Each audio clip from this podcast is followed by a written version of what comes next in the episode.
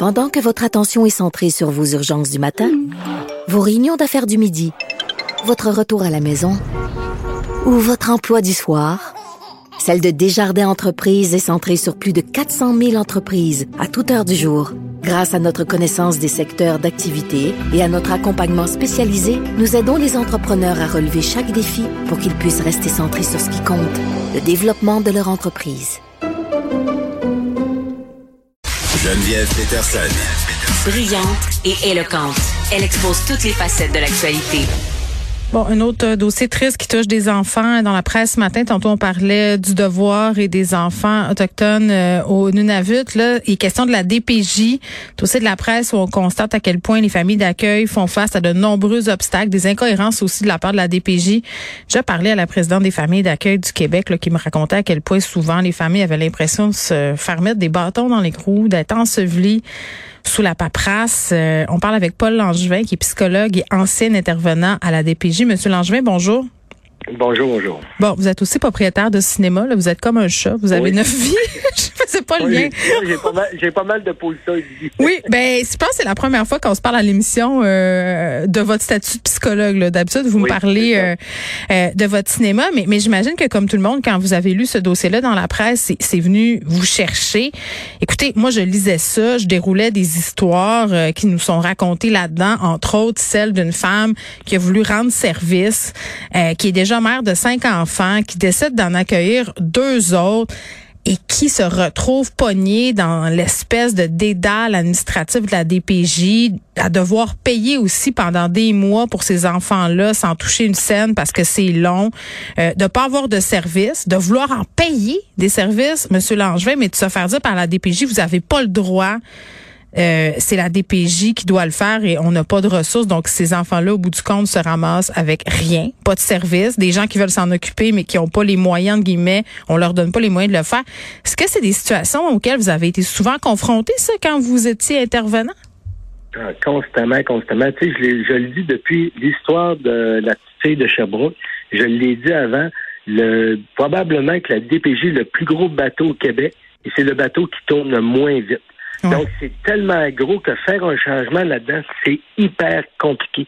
En 2000, 2000, les, les familles d'accueil n'étaient pas syndiquées, puis on avait déjà des problèmes parce que certains intervenants se permettent un peu n'importe quoi et ils interprètent la loi à leur façon. Donc, je suis pas surpris de lire ça. Pauvre madame, elle s'est faite pogner dans le piège, elle a voulu dépanner, ils ont dit oui, mais quand ça a été le temps de payer, puis quand ça a été le temps de lui donner des services, ben ils en ont pas. Puis là, ils veulent pas qu'elle y aille au privé. Elle était prête à payer pour le privé? Moi, ça me. écoutez, là, c'est des milliers de dollars payés pour des évaluations, des soins. Ce couple-là était prêt à faire ça et on leur a dit non. Mais il faut comprendre pourquoi. Moi, je suis au privé. Moi, j'ai travaillé 13 ans pour eux autres. J'en ai fait des évaluations une puis une autre. Ouais, OK. Et quand je faisais des évaluations pour eux autres, j'étais le meilleur psychologue au monde. Et là, je suis devenu après ça au privé. les parents m'appelaient puis je faisais des évaluations pour les parents. Et là, ils me dénigraient en cours parce qu'ils voulaient gagner. Fait que pourquoi qu'ils veulent pas? Parce qu'ils veulent toujours que ce soit le personnel pour être sûr d'aller dans le même sens qu'eux. C'est ça la réalité. Mais la réalité, c'est qu'il y a des très bons psychologues dans le privé qui peuvent faire la job, mais hmm. ils veulent pas y aller là-dedans. Pourquoi? Parce que la DPJ, là, il faut que tu sois dans le même courant qu'eux. Si tu n'es pas dans le même courant hmm. qu'eux, ils vont te mettre des bâtons dans les rues constamment. Fait que là, moi, je l'ai dit pas plus tard que l'année passée, le ministre Carman fait une bonne job. Et la plus grande difficulté du ministre, ça va être que les gens retrouvent confiance en la DPJ. Le monde, n'a pas confiance en la DPJ. Ben, je les comprends. Écoutez, on a eu euh, cette histoire euh, de la fiette de Granby, là, toute la commission Laurence qui va devoir être mise en place. Est-ce que c'est parce que vous aimiez euh, penser en dehors de la boîte que vous avez décidé de quitter la DPJ? Pourquoi vous êtes parti? Ben, c'est pas indiscret, M. Langevin? Ben, moi, non, pas du tout. tout le monde le sait. J'étais surchargé. Ouais. Et moi, ça n'avait aucun bon sens. Le citron pressé. mais à cette époque-là, à l'évaluation, on avait entre 12 et 15 dossiers. Moi, j'en avais 42 dans ma charge. Ouais. Fait que là, à un moment donné, j'ai demandé de l'aide, il n'y en avait pas. Bon, je dis, moi, il y a bien des intervenants qui sont à RH, qu'on appelle, mm. agents de relations humaines. Ils peuvent pas se trouver de beau job. Moi, j'ai du psychologue dans la vie, je m'en vais au bureau privé. Fait que j'ai arrêté ça là. Mais il y en a plein qui ont des difficultés comme ça, hmm. qui sont puis sont en surcharge de travail. Puis là, en même temps, ben, on essaie de faire virer ce bateau-là. Puis le ministre Carman essaie. mais il n'a pas encore trouvé les bonnes solutions. Puis il y a encore des mécanismes. Il avait promis un protecteur de, protecteur de, l'enfant. Il n'est mm-hmm. pas encore nommé. Puis ça va être important qu'il soit nommé pour que c'est la personne qui va être en place puisse justement avoir les coups d'écran puis dire attendez une minute là. Mm. Ça marche pas. Oui, l'enfant au cœur des opérations de la DPJ, là, c'est au cœur justement de la commission Laurent. Euh, et moi, je vais attendre de le voir euh, pour le croire. Là. Puis par rapport aux, familles d'accueil, écoutez, c'est quand même assez spécial. Là. Euh, moi, je parlais à des gens qui voulaient une famille d'accueil, des gens qui l'ont été. à Geneviève Rioux aussi, qui est la présidente de la Fédération des familles d'accueil et ressources intermédiaires du Québec. Elle, est citée par ailleurs dans ce dossier de la presse qui me disait, écoutez, les gens veulent bien, mais rendus là, sont complètement laissés à eux même Je veux dire, si moi, demain matin, là, je veux aider un enfant, Monsieur Langevin, ça se passe comment?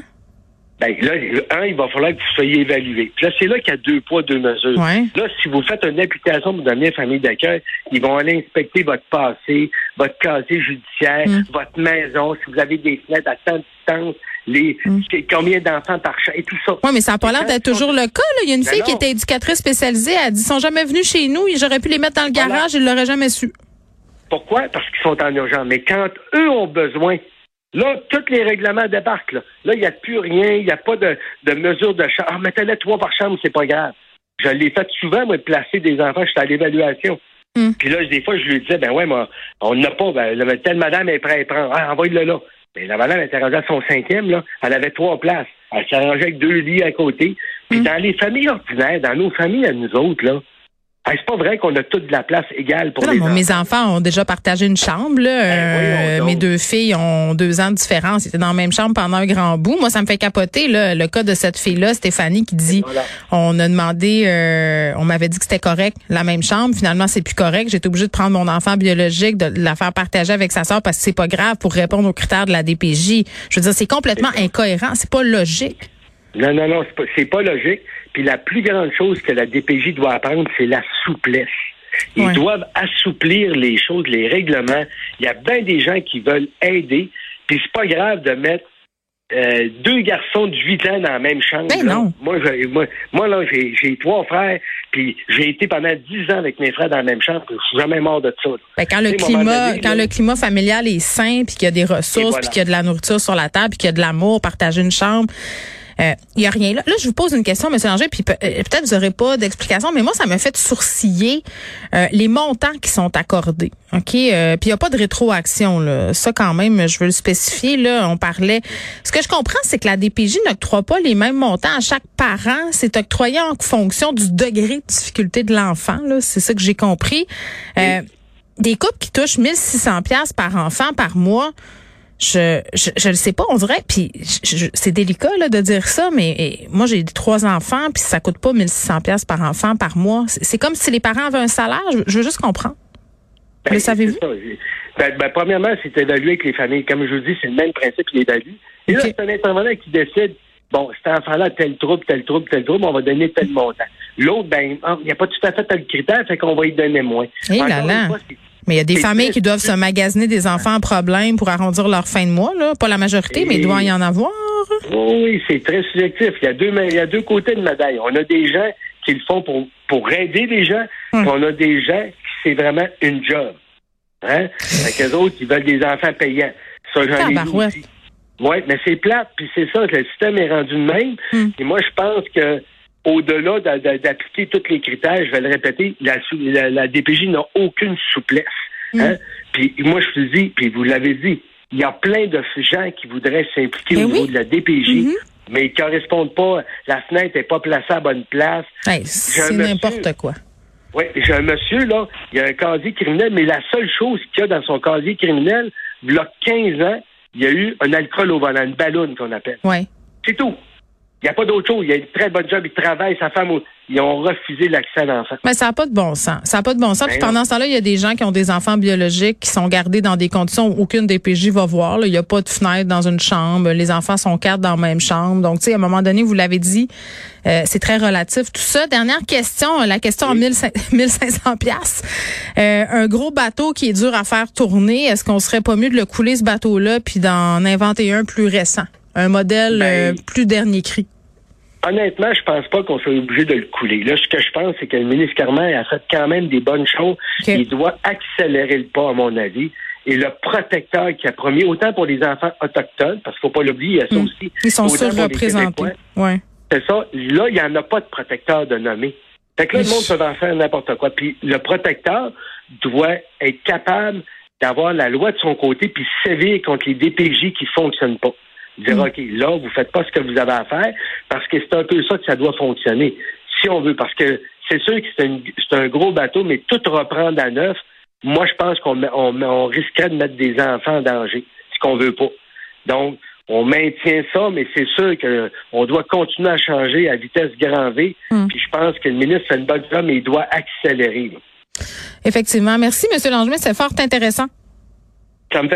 Monsieur Langevin, qui est psychologue et ancien intervenant à la DPJ. On revenait sur ce dossier de la presse ce matin qui est vraiment là, aberrant. Allez lire ça, les incongruités, les dédales bureaucratiques, le cafarnaum dans lesquels se trouvent ces familles-là qui voulaient aider au départ. Et là, ils se retrouvent dans une situation où ils s'endettent, euh, ils sont dans un cercle vicieux, ils sont obligés de replacer les enfants, alors que ce qu'ils voulaient au départ, c'est leur offrir une deuxième chance. Imaginez.